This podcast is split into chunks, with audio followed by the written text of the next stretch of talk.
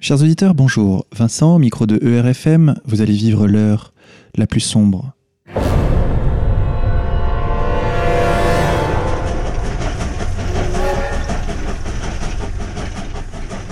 Chers auditeurs, pour cette première émission de l'année 2016, toute l'équipe d'égalité et réconciliation et de RFM vous souhaite ses meilleurs voeux pour cette année qui commence. Aujourd'hui, nous avons le plaisir d'accueillir le président de notre association, Alain Soral. Alain Soral, bonjour.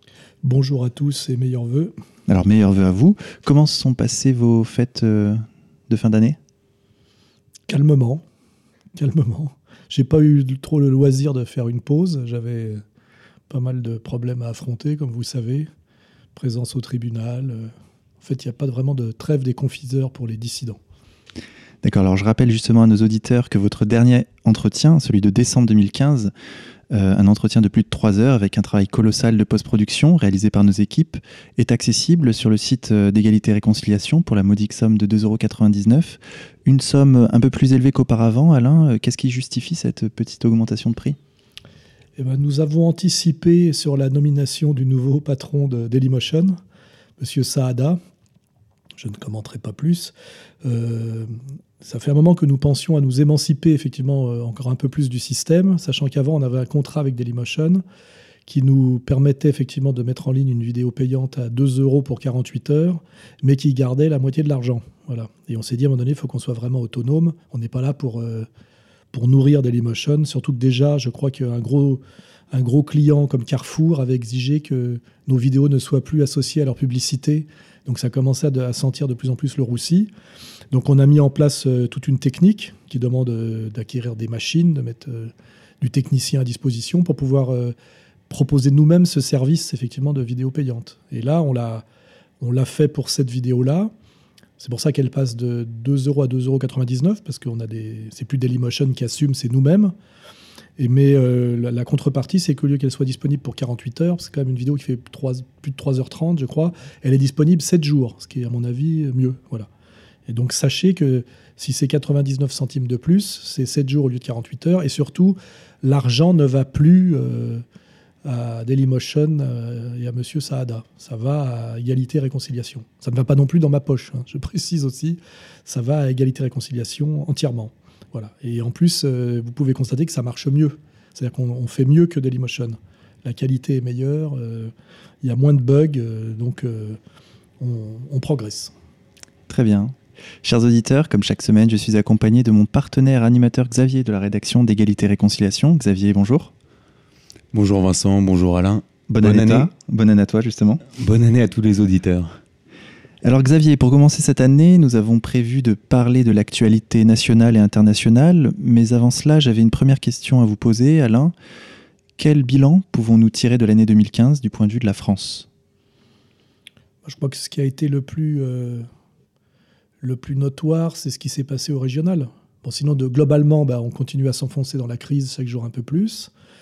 Euh, chaque jour un peu plus, on voit qu'il n'y a pas d'alternative euh, ou d'alternance politico-économique. Hein. On est face à l'aggravation du processus mondialiste et de la crise. On voit que la gestion de crise est de plus en plus tournée vers l'ethno-confessionnel, hein, c'est-à-dire euh, ce que j'annonce depuis des années, hein, c'est-à-dire le, le musulman ex-chance pour la France et ex-pote intouchable devenant bouc émissaire de la crise, avec là-dessus un consensus euh, national. C'est-à-dire qu'aujourd'hui, il n'y a plus de parti non islamophobe. C'est fini. Hein. Il y a consensus intégral, soit au nom de la laïcité, soit au nom de la lutte contre l'immigration, soit au nom de la race blanche, soit au nom de, tout ce qu'on veut, hein. euh, ou de l'antifascisme, ou de l'antifascisme vert. Enfin voilà, il y a, c'est ce que j'annonçais depuis des années. Et ce qui est dommage d'ailleurs, parce que j'avais proposé, vous rappelez, il y a des années au Front National, d'avoir un avantage concurrentiel en leur disant euh, euh, cet anti-antiracisme qui est votre image de marque vous, ne sera plus une spécificité dans quelques temps, parce que vous verrez que par le CRIF et le Grand Orient, l'anti-islamisme va déferler, comme je l'annonce depuis la loi sur le foulard de 2003. Et aujourd'hui, c'est acté, comme on dit. Ce qui m'amène à, ma deuxième remarque. Le, gros sujet de, l'année, c'était les régionales. Hein. C'est de voir que le Front National est capable aujourd'hui de faire au premier tour plus de 40%, ce qui n'empêche pas d'être battu au second. Et qu'on comprend, c'est que dans une élection à deux tours, et le système euh, est bien fait, il ne sait pas gérer, mais il sait bien se défendre. Euh, pour que le Front puisse gagner une élection, il faut qu'il gagne dès le premier tour. C'est-à-dire qu'il faut imaginer un Front National qui fait 51% au premier tour. Pour ça, où est-ce qu'il faut aller chercher les électeurs manquants? Réfléchissez, vous verrez que c'est encore ma ligne la plus, la plus cohérente. Et elle a été, malheureusement, elle n'a pas été prise en compte. C'est-à-dire qu'Alio était bien, hein, si vous voyez, ce que je veux dire. Hein. Parce que si vous voyez ce qui s'est passé à, au régional, je pourrais dire que euh, on, peut, on peut dire, en conclusion, Marine a tué son père pour rien. Hein. c'est ça l'analyse. Elle croyait que il suffisait de, d'envoyer des petits signaux de soumission et d'allégeance pour qu'il y ait, une, je dirais, une, une paix des braves et qu'on laisse le processus démocratique s'exercer librement. Il n'en a rien été.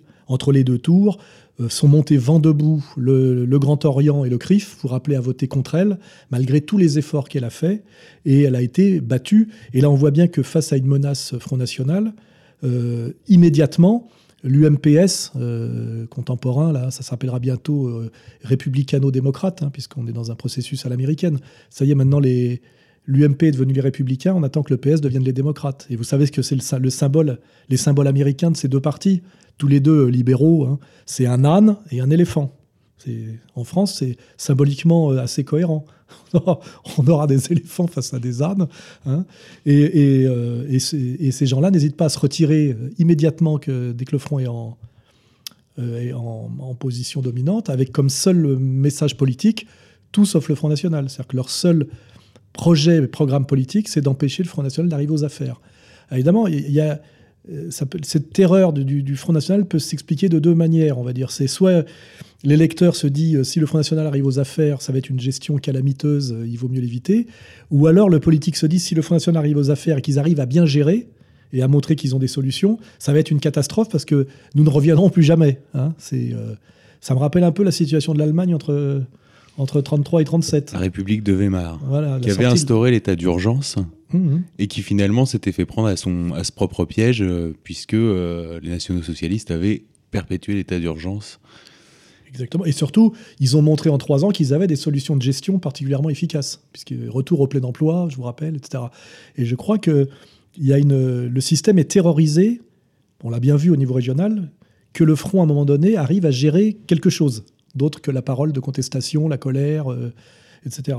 Ils, ils, sont terrorisés, ce qui est plutôt bon signe. Ça veut dire que il est possible, effectivement. Moi, ça m'a rassuré, parce que j'étais de ceux qui pensaient que le Front National était très, de plus en plus et très soumis au système, en me basant sur les, soumissions et les allégeances de Marine au niveau des phrases, parce qu'on ne sait pas ce qui se passe en coulisses. Et je vois là, par la violence du système contre elle et contre le Front National régional, que ça maintient un petit espoir. Le Front National n'a pas l'air d'être si intégré que ça au système le système en a peur et ne lui fait aucun cadeau. Donc pour moi, c'est bon signe. Mais ça veut dire aussi que si le Front National veut gagner politiquement, que ce soit d'ailleurs localement ou nationalement, il faut faire du 51% dès le premier tour.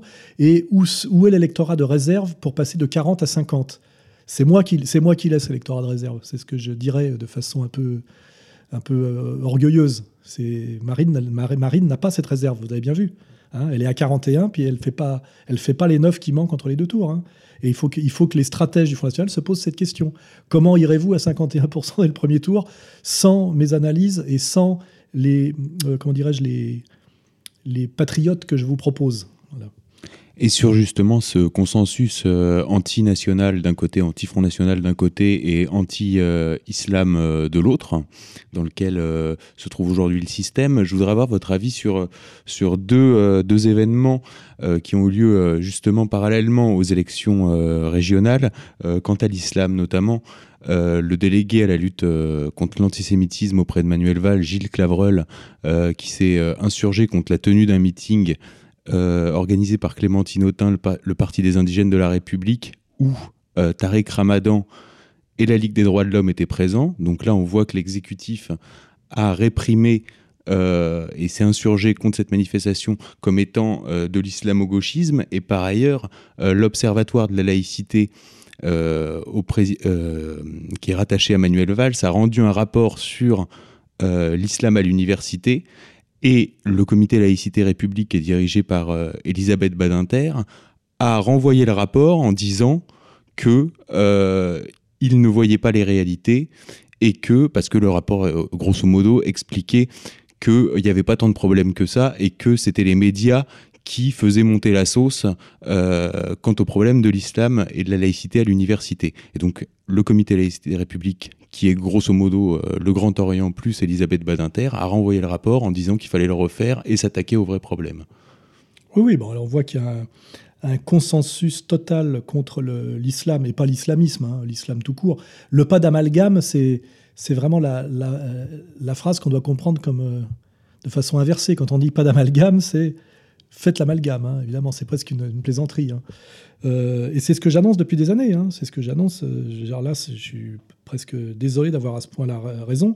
J'ai d'ailleurs vu la Ramadan très énervé de cette foot dehors, lui qui a quand même été, introduit dans le système par les par l'islamo-trotskisme. Hein. Au départ, il avait tapis rouge hein, pour représenter euh, l'islam en France, qui était très bizarre parce que c'était un Suisse d'origine égyptienne travaillant pour le gouvernement anglais. On a 6 ou 7 millions de musulmans en France. On a quand même beaucoup de musulmans qui réussissent et qui accèdent à la classe moyenne et qui font des études. Et pour parler au nom des musulmans en France, on a, si le type parle correctement le français, c'est un Suisse euh, d'origine égyptienne. Et si baragouine, c'est un ancien islamiste radical retourné par le CRIF et les services, et c'est Chalgoumi, vous voyez. Donc on a, là, on a un vrai sujet, c'est qu'aujourd'hui, les médias et les politiques ont la volonté de faire croire aux Français que euh, le musulman se réduit à la racaille de banlieue. Alors qu'il y a une, euh, une bourgeoisie musulmane, euh, l'émergence d'une élite de, petite et moyenne bourgeoise musulmane par, les statistiques universitaires. Il suffit de s'intéresser à tout ça.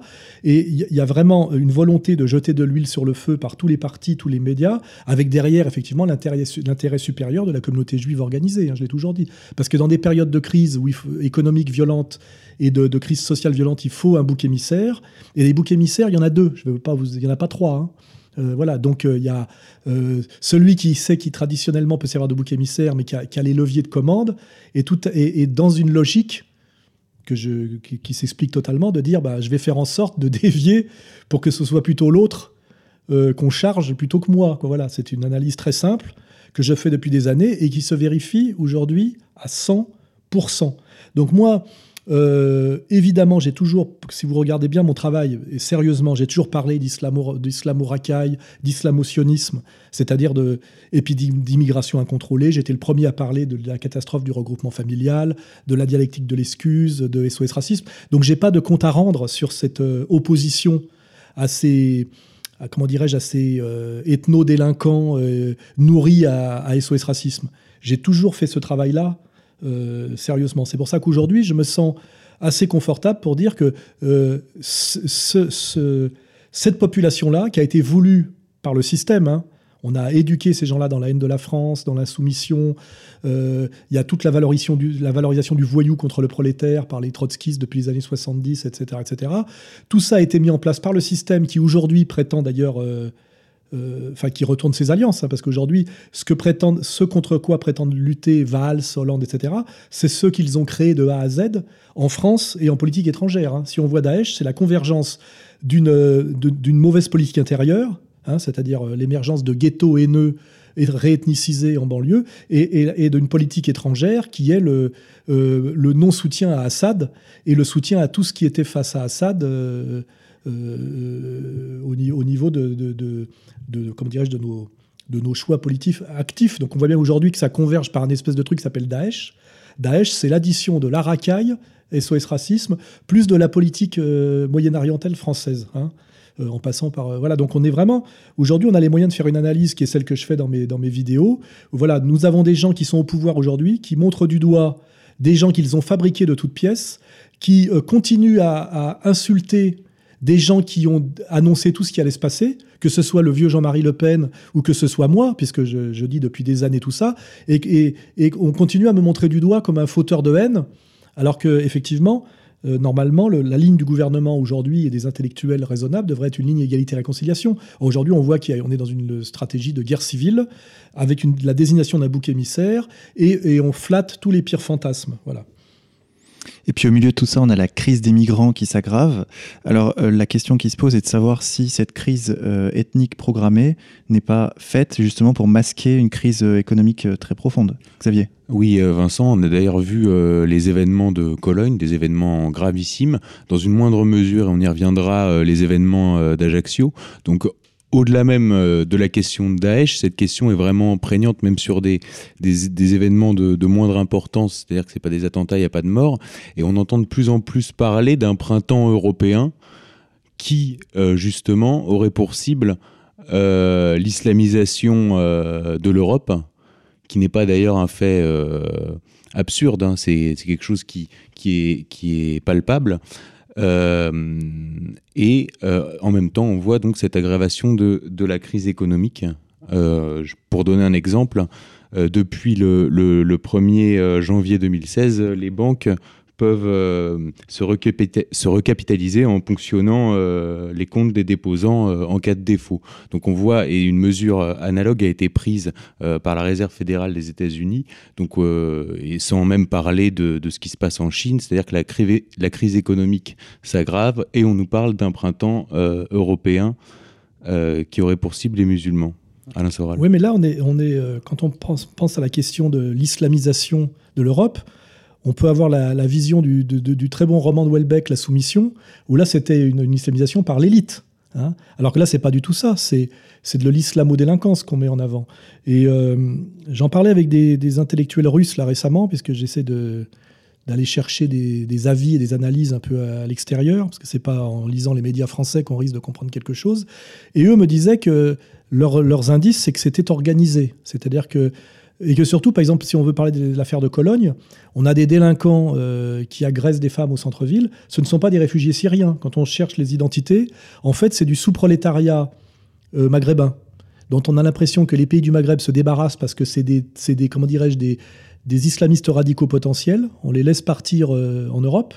Et là-bas, ils sont instrumentalisés par des ONG qui remontent souvent à des, des, à Soros, on va dire, hein, pour simplifier, et, ils sont mis en mouvement pour créer de la délinquance ethnique qu'on va associer à de, la pratique religieuse, qui est tout abusif, pour effectivement que la peur du grand remplacement et l'idée de l'invasion euh, islamique de l'Europe deviennent crédibles en période de, crise aggravée.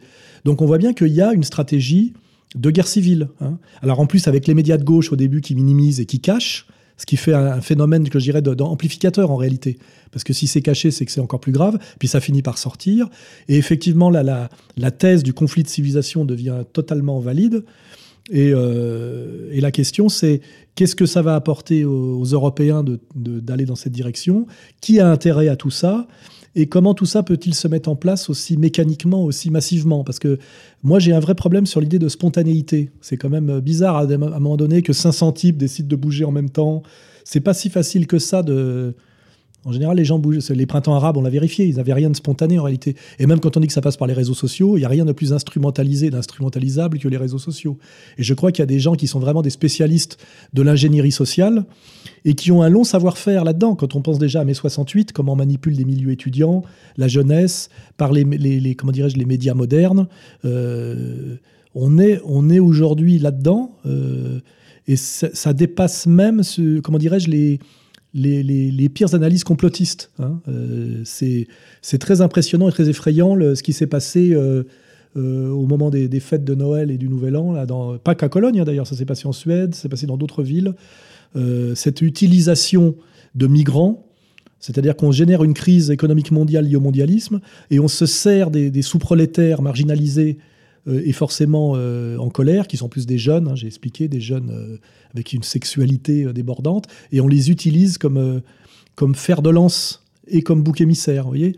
Et ça, ça, je pense que c'est pas nouveau dans l'histoire. Hein, si on veut analyser d'autres périodes historiques, je pense que créer des chômages de masse et après utiliser ces chômeurs comme jaunes ou comme hordes, etc. Si vous vous intéressez à ce qui, s'est passé en Italie ou en Allemagne dans les années 20-30, il y avait déjà ce, phénomène de comment on utilisait les chômeurs de masse ou même les, libérés de la, de la Grande Guerre euh, en pleine crise, comment on les instrumentalisait dans un camp ou dans un autre pour, euh, euh, influer par la rue sur la politique. D'ailleurs, en parlant de ça, on, renverra nos auditeurs au, reportage que nous avons réalisé à Calais, où l'un des riverains nous expliquait qu'il avait vu des gens filmer, parce qu'en fait, ils se sont fait agresser par 500 migrants C'est-à-dire ils se sont fait, les, migrants leur jetaient des pierres, leur jetaient des... Et toutes ces scènes étaient systématiquement filmées, disait-il, par des jeunes qui étaient là, qui étaient présents et qui semblaient les encourager, les inciter à, ce, à, ce, à, cette insurrection. Donc c'était très suspect, ça m'a beaucoup étonné d'ailleurs qu'il ait le courage de nous dire ça dans notre reportage. D'ailleurs, Xavier, en parlant de manipulation, euh, il y a eu des événements qui se sont produits durant les fêtes euh, en Corse. Est-ce que tu peux nous en parler? Oui, il y a eu ces événements d'Ajaccio où euh, des pompiers ont été agressés dans une cité qui s'appelait, qui s'appelle la cité des Jardins de l'Empereur. Et donc pour les gens qui donc des pompiers ont été agressés et en réponse des manifestations ont eu lieu où 600 personnes sont défilées, ont défilé en, dans un réflexe d'autodéfense, si on veut. Alors quoi qu'il en soit, on peut aussi imaginer qu'il y a eu des éléments provocateurs d'un côté comme de l'autre. Et pour ceux qui connaissent Ajaccio, c'est vrai que la cité des, Jardins de l'Empereur, c'est un endroit qui est quand même très calme, quoi. C'est pas, euh, c'est, on n'est pas astin, quoi. Et, euh, et ça, c'est intervenu euh, dans la foulée d'une région en France qui a été gagnée par les nationalistes, même s'ils ne sont pas du Front National, qui a été gagnée par une alliance entre donc Gilles Simeoni et Jean-Guy Talamoni une région qui, a été gagnée par les nationalistes, donc c'est la Corse. Vous avez un avis là-dessus, Alain? Moi, j'ai écrit pas mal de choses sur la Corse, parfois critiques et puis parfois admiratifs, parce qu'il y a un peu les deux. Parfois, c'est le, républicain français qui s'énerve effectivement de comment dirais-je, de, certaines attitudes un peu séparatistes de la Corse. Puis parfois, je me dis, si la France pouvait être la Corse et qu'il y ait ce réflexe euh, un peu identitaire, cette fierté, euh, insulaire, ça me ferait plaisir. Donc je suis, je suis toujours partagé entre admiration et, critique, mais sans doute tout simplement parce que je ne suis pas corse. Là, ce que je vois moi en ce moment, j'en parle aussi avec des gens qui vivent en Corse, c'est que, euh, en fait, si on veut faire une analyse de fond, la domination de la France sur la Corse, pour garder le contrôle sur la Corse, a toujours maintenu la Corse dans le sous-développement. Sous-développement universitaire, euh, sous-développement économique. Hein. Donc, ce qui a aussi protégé la Corse au niveau de ses paysages. Et ce qui a produit aussi une grosse diaspora corse qui, du temps de l'Empire français, avait la haute main d'ailleurs sur l'administration coloniale. C'est pour ça qu'il y avait le, Corse à l'étranger.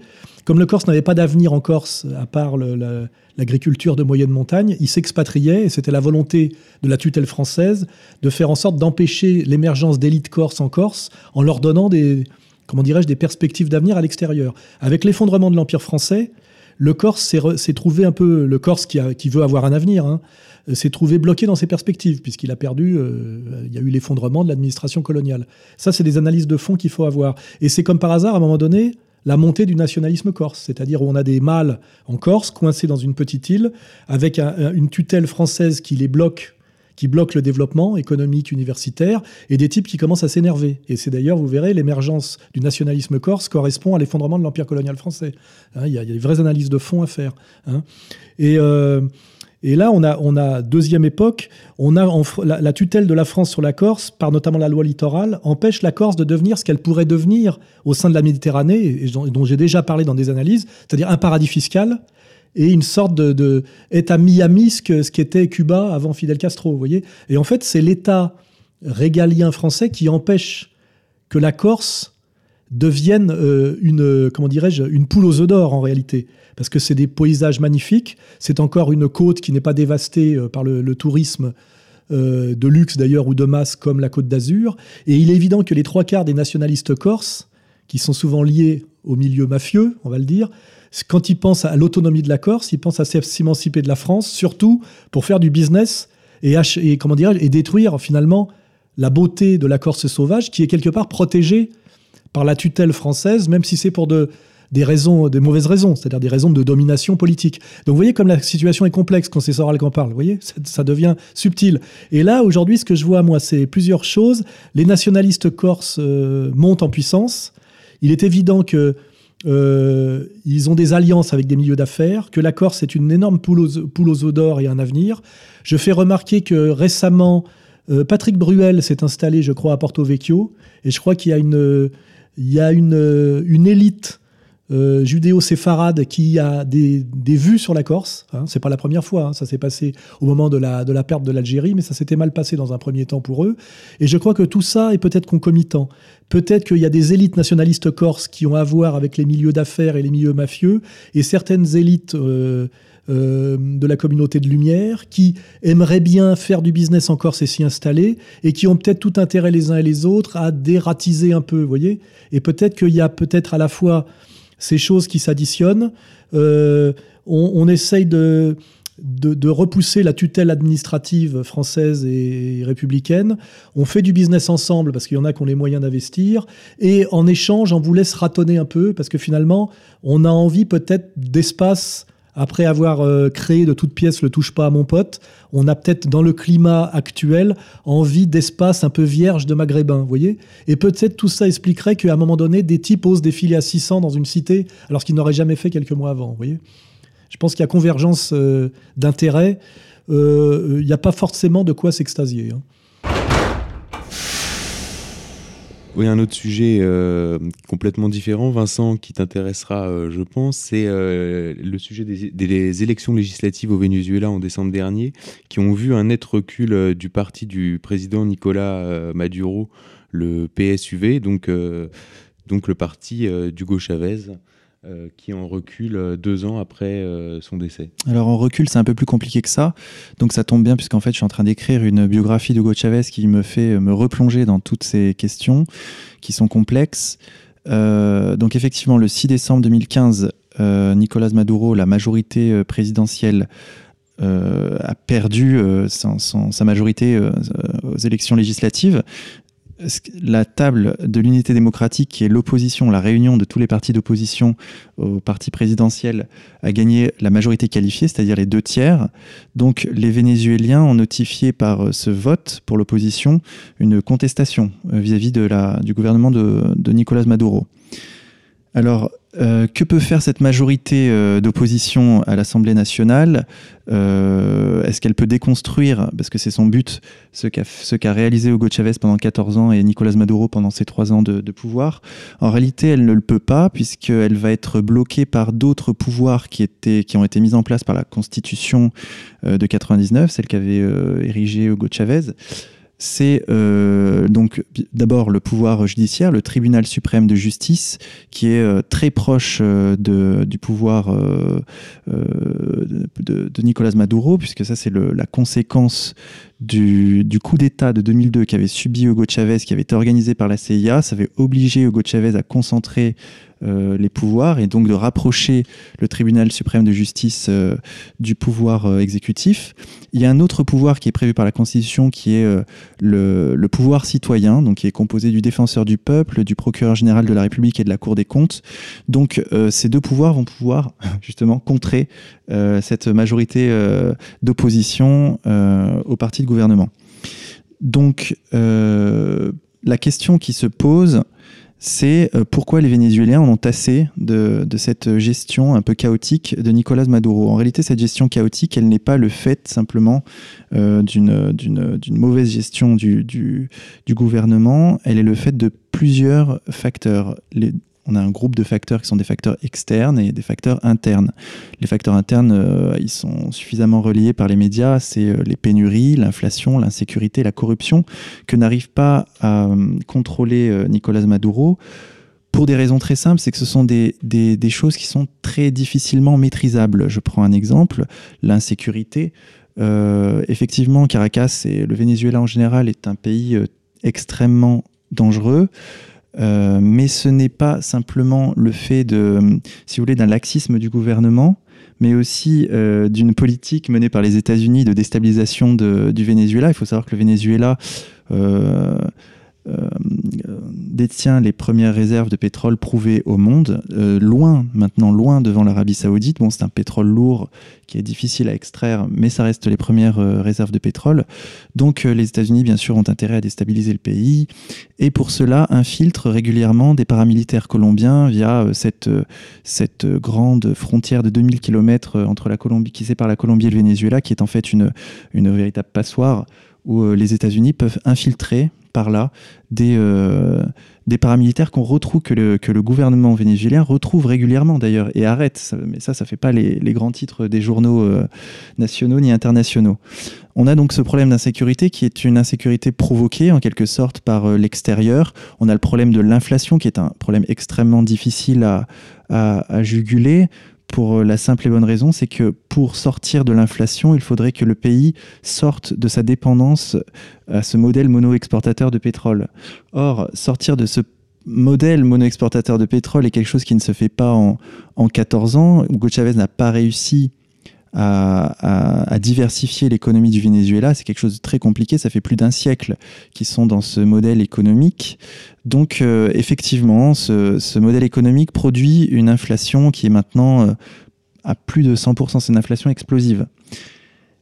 Et euh, le problème de la corruption, bien sûr, mais ça c'est un problème qui est général à l'ensemble des pays euh, d'Amérique du Sud et qu'on ne peut pas imputer seulement euh, au gouvernement vénézuélien. Et c'est un problème très compliqué puisqu'il nécessiterait pour être résolu que le pouvoir se concentre encore plus qu'ils prennent des dispositions pour punir les, les, membres du gouvernement, pour punir les, fonctionnaires, pour punir même les juges au niveau du système judiciaire qui est extrêmement corrompu lui aussi. Et donc il faudrait en fait une verticalisation euh, encore plus accélérée du, du pouvoir. Donc, euh, ce sont des problèmes extrêmement difficiles à, résoudre. Et on a aussi le problème, euh, tous les problèmes externes au Venezuela, qui est la chute du prix du baril. Le prix du baril était à 130 dollars à la fin de, en, 2000, en 2013. Et maintenant, il a chuté, il est pratiquement à 30 dollars. Et on prévoit qu'il sera probablement au cours de l'année qui vient à 20 dollars. Avec la politique hyper productive de l'Arabie Saoudite. Exactement. Et l'arrivée de l'Iran sur ce marché également. C'est ça, c'est-à-dire qu'en fait, l'OPEP, le Venezuela est l'un des premiers pays, l'un des principaux pays à vouloir que l'OPEP établisse des quotas de production pour euh, euh, diminuer la production et donc faire monter le prix du baril. Euh, L'Arabie saoudite joue un jeu très... on appelle ça le jeu du passager clandestin, c'est-à-dire qu'ils disent OK, on va, on va respecter les quotas et en réalité en douce, ce qu'ils font c'est produire massivement... plus personne ne nous parle du peak oil. Hein. Oui, c'est vrai. C'est encore une théorie à la con auquel j'ai jamais cru, à laquelle j'ai jamais cru parce que je crois à la théorie abiotique du pétrole, moi. Et voilà, je croyais que le prix allait faire monter indéfiniment et ça devenir une rareté. On trouve du, pétrole partout, chaque jour un peu plus. Et n'oubliez pas que cette stratégie du pétrole pas cher emmerde le Venezuela, mais aussi la Russie de Poutine. Hein. On voit bien qu'il y a une, il y a une volonté euh, de, ce côté-là qui vient de l'Empire, d'une certaine façon. Hein, parce que ça emmerde en fait pas mal de résistants à l'Empire. Hein. L'Iran s'est géré d'une autre manière par les, les comment s'appelle les les embargos, là, les, les, sanctions économiques. Le Venezuela, ben, en lui, effondrant ses premiers revenus, on crée un chaos social, une colère dans le pays, on déstabilise le pouvoir, le pouvoir politique, euh, c'est facile. Et puis même Poutine est, impacté, hein, puisque lui aussi euh, a des problèmes à maintenir ses objectifs sociaux euh, avec un, baril qui s'effondre. donc, ouais, le, le, jeu de la déstabilisation par le prix du baril, c'est une question politique très importante. Et là, je dis, le, tous les théoriciens du peak oil, on les entend plus parler. Hein. Et on a également une stratégie de la Fed euh, dernièrement, et c'est en fait c'est quelque chose de très important, une hausse des taux directeurs décidée par la Banque centrale euh, américaine, qui produit en fait pour les, pays exportateurs de matières premières un décrochage entre leur taux de change et le taux de change euh, du dollar, qui fait une, qui crée, qui lui aussi provoque euh, cette inflation euh, que, subit euh, Nicolas Maduro actuellement. Donc tous ces, tous ces éléments réunis, à la fois interne, déstabilisation interne, déstabilisation externe, expliquent pourquoi l'économie vénézuélienne est en état de délabrement et cette réaction électorale. électorale. du peuple vénézuélien. Ce qui veut bien dire quand même que le, la notion d'être providentiel et de charisme est fondamentale, parce qu'en fait, ce qui manque aujourd'hui au Venezuela, c'est aussi la personnalité d'Hugo Chavez, qui était capable, par son charisme, de, produire des, sursauts presque d'ordre affectif de son peuple. Et là, avec Maduro, qui n'a pas tout à fait le même charisme, malheureusement, euh, on voit que le Venezuela, qui avait osé s'émanciper assez brutalement de la tutelle américaine qui fonctionne toujours de la même manière, hein, comme je le disais tout à l'heure pour la Corse avec la France, c'est les mêmes logiques, d'empêcher le développement autonome des pays pour pour prendre leurs matières premières pas chères et leur vendre les produits finis chers, hein, sans transfert de technologie.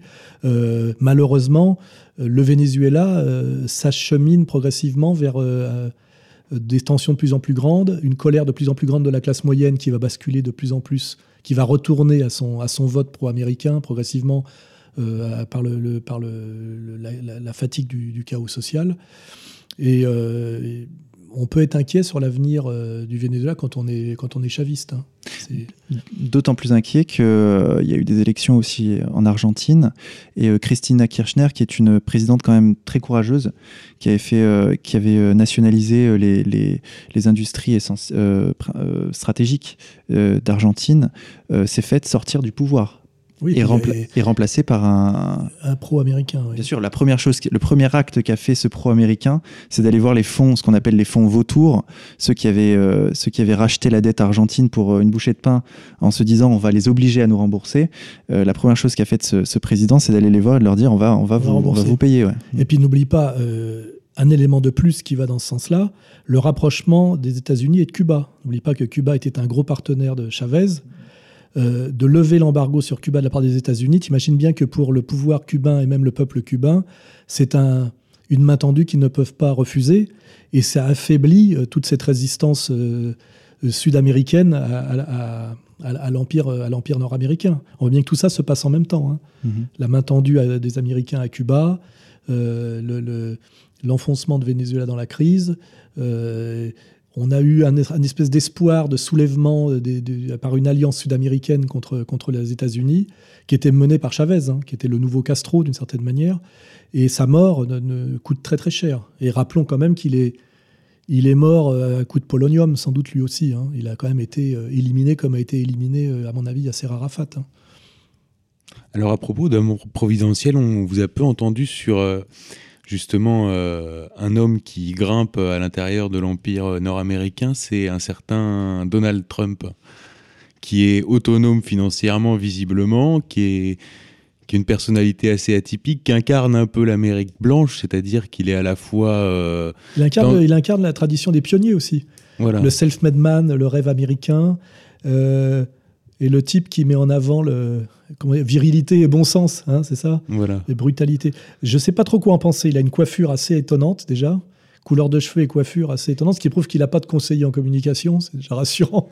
Et euh, moi, il me fait rire. Il me fait rire parce que c'est du, du, grand n'importe quoi, mais c'est vrai qu'il, je crois qu'il caracole en tête des sondages, c'est ça? Enfin, du côté des, démocrates des, républicains. des républicains. Et c'est Hillary, sa rivale, c'est Voilà, exactement. Pour les républicains? Voilà. Putain, je ne savais même pas qu'Hillary était passé du côté des républicains. Euh, non, démocrate. Hillary et Trump, républicain. Ouais, voilà, c'est ça. Donc, euh, l'idée, ça serait de faire un les, la, la, primaire, ça devrait être quoi Trump contre Hillary Clinton? Je, je suis même pas. Non, ça c'est les, élections finales qui devraient être Trump contre Hillary. Lui, en fait, il, lui, il est contre Jeb Bush et euh, d'autres. il concourt pour être euh, habilité à mener le combat final du côté républicain. Vraisemblablement. Donc il serait face à Hillary Clinton en finale. C'est ça, c'est là que je voulais en venir. En, France, on, traduit ça comme ça. Nous, on est en train d'instaurer les primaires. Hein. On est en train de s'américaniser hmm. aussi. Primaire Sarkozy-Juppé. Euh, et de l'autre côté, primaire, euh, Hollande, je ne sais pas quoi d'ailleurs. Je ne sais pas si Valls oserait défier Hollande dès ce coup-ci, j'en sais rien. Et en fait, donc, euh, donc on pourrait avoir un une élection aux États-Unis où on aurait Trump contre Hillary Clinton. C'est-à-dire un pur produit du système qui se présente comme démocrate, mais qui est une sioniste inconditionnelle, euh, néoconservatrice intégrale. Hein, S'il reste plus rien des démocrates depuis très longtemps, c'est le, parachèvement de la mort de, de l'assassinat de Kennedy jusqu'au bout. Et de l'autre côté, on aurait une espèce d'aventurier milliardaire. Euh, Trump qui dit que, que, lui, il a les moyens de dire et de faire un peu ce qu'il veut et n'importe quoi. Hein. et ce qui est intéressant, c'est que la défiance envers le système est telle que Hillary Clinton est allée jusqu'à dire qu'elle réouvrirait les dossiers OVNI et de la zone 51, euh, ça si jamais elle était élue. C'est-à-dire qu'elle elle va encore plus loin Là, que Trump. Cherche les, elle cherche les branchés et les, Voilà, c'est ça. Ouais, ouais, bah, en fait, il faut quand même voir que les États-Unis ont quand même toujours 30 euh, ans d'avance sur nous en termes de, de, modèle ou de dégénérescence. Et qu'en fait, euh, chaque fois qu'on veut comprendre ce qui nous attend, on regarde les États-Unis. On n'aurait jamais pu penser à de la politique spectacle aussi vulgaire en France quand on se rappelle ce qu'était le sérieux de la politique française euh, dans les années jusqu'à la fin de, Roger Giquel. Hein. C'était hyper tenu. Hein. Ça, on mélangeait pas le spectacle et la politique en France. Hein. Et, quand on voyait les Américains, on, les trouvait, euh, on voyait Mickey faire de la politique, ça, on trouvait ça grotesque. Et on avait l'instinct que c'était une société dégénérée et que c'était pas un modèle au sens quelque chose qui nous élevait, mais quelque chose qui nous faisait, qui nous, qui nous faisait descendre. Aujourd'hui, on est exactement sur la même ligne, mais sans les moyens. C'est-à-dire qu'en fait, on fait, on fait de la on fait de la vulgarité et de la confusion américaine, mais sans le budget. C'est-à-dire que c'est vraiment. Euh, on a tous les désavantages. Hein. Euh, avant, on avait au moins le côté euh, provincial, mais sérieux. Là, on a le côté showbiz. C'est voilà, c'est Hanouna. Hein. c'est et, et je me dis, qu'est-ce que va être la politique française dans quelques années? Regardons effectivement la bataille qui s'annonce Trump, Hillary Clinton, une espèce de folle hystérique entièrement refaite de A à Z et dont on peut accumuler des déclarations qui montrent qu'elle est à moitié possédée. Hein, euh, euh, et puis de l'autre côté, un milliardaire un peu dingo qui dit tiens, bah, on va enfermer la frontière aux musulmans. Enfin, il peut se alors que c'est la première puissance du monde. C'est-à-dire que normalement, ça devrait produire des élites. Oui, c'est Tapi qui fait du Le Pen, quoi. Ouais, ouais, ouais. Et puis, euh, puis Tapi, même Tapi est plus sérieux, plus cultivé même que hmm. Trump. Hein. Il a lu des livres, hein, Tapi, l'air de rien. Tu vois et, et, on se dit, la plus grande puissance du monde émerge au niveau de ses élites, produit euh, des espèces de monstres euh, euh, grotesques. C'est un vrai sujet de réflexion. Alors vraiment, ça devrait produire des élites au niveau de la puissance du, de la puissance du truc, parce que parce qu'effectivement, c'est risqué quand même. Et tu dis, on va filer la, comment dire, je dirais, l'arme atomique suprême à des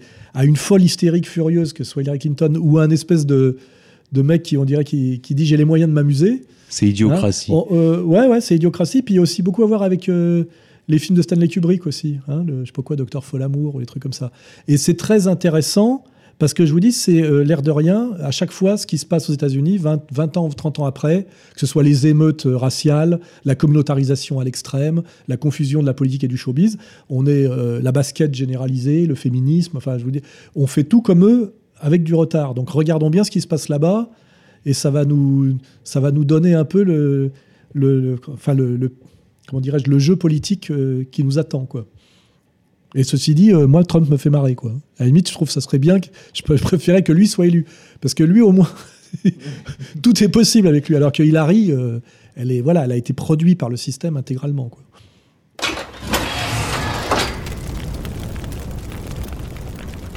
Alors Alain Soral, un autre sujet, la Libye dont il se dit que François Hollande préparerait euh, une intervention euh, imminente dans ce pays dont on dit qu'il pourrait devenir le nouveau centre de commandement de Daesh euh, après s'être fait chasser de Syrie et d'Irak. Qu'en pensez-vous? Chassé de Syrie et d'Irak par les Russes, hein, je précise, hein. malgré tous les efforts qu'on a fait pour les y maintenir. Hein. Bah, c'est possible parce qu'en fait, a, moi, je fais un lien entre les événements de Cologne, Daesh, etc. C'est que la crise du monde euh, arabe et du monde euh, du Maghreb a produit des hordes de chômeurs euh, sous-prolétaires post-adolescents qui sont gérés par les, de façon perverse par les ONG mondiales. Hein. on voit bien qu'il y a des flux. On voit bien que euh, ces ordres de migrants sont très souvent des Maghrébins, hein, Tunisiens, Marocains, Algériens, dont, les, dont ces pays-là ne veulent pas, parce que pour chez eux, c'est des forces de déstabilisation. Et moi, j'avais parlé avec des, intellectuels algériens qui me disaient, dans les pays du Maghreb, les gouvernements du Maghreb, qui ont déjà été déstabilisés par les printemps arabes, font tout pour aider les sous-prolétaires maghrébins excités à partir euh, Daesh, parce que comme ça, ils s'en débarrassent avec l'espoir qu'ils soient tués sur place par Assad. Hein, euh, voilà. Et en revanche, nos, nos, comment dirais-je, le système qui nous domine, hein, le système occidental qui, nous domine et qui nous écrase et qui est censé nous représenter, se sert de cette horde, de cette armée de réserve qui n'est plus une armée prolétarienne de réserve, mais une armée délinquante euh, de réserve avec une façade islamique très très euh, très très facile à, démystifier si on veut bien faire l'effort. Hein. Ils s'en servent. Euh, ils la déplacent. En fait, c'est du super Al-Qaïda, quoi. Hein. Ils sont passés. Donc, effectivement, maintenant que Poutine euh, gênent un peu le boulot euh, en Irak et en Syrie. Ils se disent qu'est-ce qu'on va pouvoir faire de cette horde de, délinquants armés de Kalachnikov et de, de, Captagon, là, ou je sais pas quoi. Et peut-être qu'effectivement, ça pourrait servir en Libye, parce qu'en Libye, euh, on a, ils ont fait tomber Kadhafi pour plusieurs raisons. Hein. Il voulait faire le dinar or, il avait créé un, acheté un satellite pour rendre l'Afrique indépendante. Il avait son rêve de de, roi des rois d'Afrique, puisqu'il avait laissé tomber. Le panarabisme était mort, la cause palestinienne était finie pour lui. Et comme il cherchait une grande cause et toute sa vie, c'était un grand politique hein, euh, dans un petit pays, euh, sa dernière grande cause, c'était l'Afrique. Et c'est pour ça qu'il a été tué euh, aussi parce qu'il avait prêté de l'argent à Sarkozy, mais parce qu'il avait une vraie vision pour, pour l'Afrique. Et une fois qu'il a été buté, l'idée c'était de se partager le, la manne pétrolière du pays. Et pour ça, il faut, un chaos de manière à ce qu'il n'y ait plus d'État libyen, mais un chaos contrôlé de manière à ce qu'on puisse quand même extraire le pétrole et, gérer le commerce du pétrole. Alors là, je pense qu'on est arrivé à un tel niveau de, déstabilisation, de chaos, ou peut-être même de reconquête des anciennes tribus proches de... Parce que je ne connais pas assez bien le sujet, mais il est possible que les anciennes tribus proches du pouvoir euh, de Kadhafi se soient remises ensemble aujourd'hui pour essayer de reconquérir quelque chose, de réorganiser quelque chose, et qu'il doit y faire falloir remettre une, dose de Daesh pour refoutre le bordel, en sachant ce qui compte, c'est de contrôler le, le, pétrole, enfin les terminaux côtiers du, pétrole. Le reste, la profondeur du pays, ils en ont rien à foutre. Donc effectivement, je je connais pas assez bien le sujet, mais c'est assez facile de, deviner à peu près ce qui peut se passer. C'est que peut-être que effectivement l'empire euh, va va déplacer Daesh pour essayer de, de reprendre la main ou de faire des, des modifications sur la Libye. Et puis Daesh en Libye, c'est d'un point de vue symbolique, c'est Daesh à nos portes, quoi. C'est Carthago d'Elendaes, quoi. C'est vraiment euh, euh, à quelques quelques kilomètres de l'Italie. On n'est plus euh, dans une perspective quand même lointaine. ouais, perspective lointaine. Ils sont venus par la Turquie assez massivement quand quand certains ont voulu. Hein. Aujourd'hui, ça, ça bouge vite. Mais c'est vrai que oui, c'est vrai que c'est encore un peu plus près. Et puis surtout, la Libye, ça veut dire il y, a quand même les pays les pays frontaliers de la Libye. Hein. Euh, ça veut dire possibilité de faire pression ou de se déstabiliser euh, la Tunisie, euh, l'Algérie. tout ça est un, je crois pour l'Empire, un énorme moyen de chantage et de pression. Hein, exactement comme à une échelle inférieure, dans le temps, on avait, on s'appuyait sur la mafia ou sur ce qu'on appelait les jaunes, les sous-prolétaires, les voyous, pour casser les grèves, euh, pour euh, contrôler le, mouvement ouvrier. C'est des stratégies qu'on a beaucoup vues aux États-Unis avec les syndicats de, camionneurs, etc. C'est-à-dire que cette collusion entre le pouvoir euh, et la délinquance est la marque typique de, comment dirais-je de l'impérialisme occidental. On l'a vu en Italie avec le lien entre la, défascisation de l'Italie les États, par l'Amérique et la mafia. en, réalité, on, redécouvre des schémas qui sont assez classiques. Hein. C'est la manière dont le pouvoir s'appuie toujours sur les voyous, en réalité, pour lutter contre les, comment les, les, opposants respectables, qui eux euh, sont les, comment dirais-je, représentent toujours plus ou moins le bien, hein, c'est-à-dire le, partage social, la vision, la vision raisonnable, etc. Le pouvoir euh, autocratique, euh, le pouvoir oligarchique s'appuie toujours sur les forces du mal pour oppresser le peuple. Et aujourd'hui, Daesh, c'est quand même les forces du mal au service de l'empire pour en faire ce qu'ils veulent. Alors la, question c'est euh, à quoi peut servir Daesh demain à l'Empire hein? Alors regardons la Libye, regardons l'Algérie, regardons, euh, euh, regardons oui, où est-ce qu'il faut aller, qui il faut aller punir, qui il faut aller déstabiliser. Alors c'est sûr qu'ils ne traverseront pas l'Atlantique, ils iront pas au Venezuela, ça c'est sûr. Mais par contre aussi, on peut les projeter sur la Russie, n'oublie pas ça. Hein. Si Poutine aujourd'hui s'en occupe en Syrie, c'est pas seulement parce que Assad est son pote, parce que s'il les tue pas tous en Syrie, il les aura demain sur, sur le territoire soviétique. Il y a le hein. précédent euh, tchétchène. Oui, il y a le précédent tchétchène. Il le sait, il l'a dit d'ailleurs. Hein. Hmm. Donc, euh, et comme nous, on a des gouvernements très très mous, à un moment donné, c'est euh, ils vont aller là où on les laisse aller aussi, hein, toutes ces hordes de voyous prédateurs là. Et donc, on peut s'inquiéter beaucoup aussi pour l'avenir de la France de ce point de vue-là, ce qui fera monter encore l'anti-islamisme, justifiera encore un peu plus l'État policier et la, répression, non pas de ces gens-là finalement, mais des gens comme moi. parce que vous verrez que toutes ces lois de protection finissent toujours en fait par permettre simplement de fliquer un peu plus les types comme moi. Hein. Au nom de la, lutte contre la haine sur les réseaux sociaux. Voilà, et bien sûr, parce qu'on dit toujours que pour, pour rejoindre l'islamisme radical, il faut d'abord passer par le complotisme. Toutes les médiations sont en place. Hein. Et le complotisme, c'est qui? Voilà. Sinon, une lueur d'espoir quand même pour 2016 bah, la, lueur d'espoir, c'est quand je vois par exemple la dernière vidéo de, euh, qu'on met en ligne sur mon procès. Euh, euh, face à. C'était face à quoi d'ailleurs? Des fois j'oublie. Face à. Il y avait six euh, parties civiles. Non, non, non, non, non, non pas Aziza. Euh, SOS, pas. Aziza, j'en ai un paquet.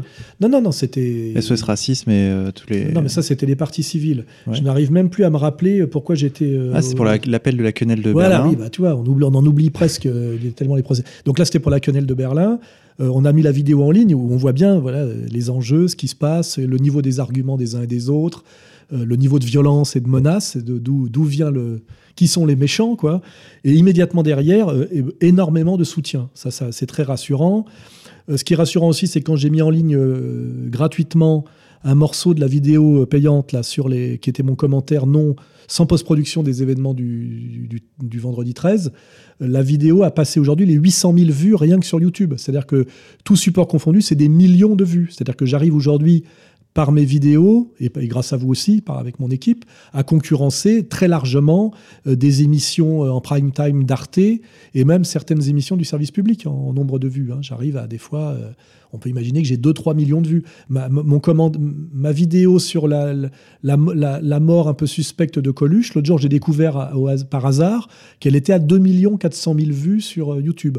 Donc ça c'est rassurant, c'est que plus la crise s'aggrave, plus ça valide mes analyses, puisque je, je veux dire un intellectuel, si ça existe encore, c'est quelqu'un qui est capable de prévoir, c'est-à-dire euh, de comprendre plus vite que les autres et plus finement que les autres, et donc d'annoncer des dangers ou de proposer des, stratégies afin d'échapper à des, catastrophes, etc. Enfin, ça serait ça la fonction, pas juste de jouir de, de, privilèges comme certains. Donc, ce qui me rassure, c'est que dans cette crise aggravée, euh, on a un soutien de plus en plus fort, puisqu'effectivement, malheureusement, ou je ne sais pas si on peut le dire comme ça, ces, crises valident nos, analyses et légitiment notre, action. Hein. Euh, donc, euh, euh, plus ça va mal, plus quelque part notre position se renforce. Hein. C'est un peu paradoxal, mais c'est comme ça. Alors, moi, ce que j'espère, c'est qu'on continue à augmenter notre soutien, que ce soutien permet qu'on continue à s'organiser, à recruter, parce qu'on a bien vu qu'après la crise de la dissidence un peu sauvage et libre, il y a ceux qui sont partis vers les, ovnis et les pyramides, et dont d'ailleurs euh, bah, qui, jouent, euh, qui jouent avec les ovnis et les pyramides, et puis la dissidence qui est devenue de plus en plus organisée, de plus en plus sérieuse, qui est la nôtre. Voilà. Et moi, ce que j'espère, c'est qu'on va pouvoir se continuer à se renforcer pour, à un moment donné, peut-être réellement servir à quelque chose d'immédiatement politique. Hein, si, c'est parce qu'à un moment donné, il y aura peut-être, euh, il se passera peut-être enfin quelque chose. Pour l'instant, c'est, euh, dirais-je, la, la, phrase de, Hegel, hein, la chouette de Minerve, de Minerve ne s'envole qu'au crépuscule. On n'a pas, euh, j'avais posé la question jusqu'où va-t-on descendre en 2001 ou 2002 Je pensais qu'on avait déjà touché le fond à l'époque, mais c'est comme quand on découvre les, abysses, c'est beaucoup plus profond que ce qu'on croyait. Hein. donc on descend, on descend, on descend. À un moment donné, il se passera peut-être quelque chose de l'ordre du rebond de l'ordre du sursaut.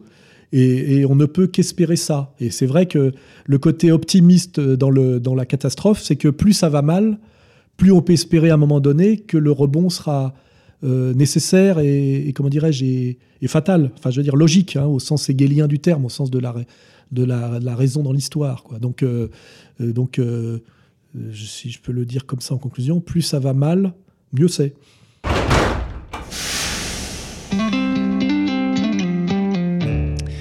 Alain Soral, merci beaucoup d'être passé nous voir.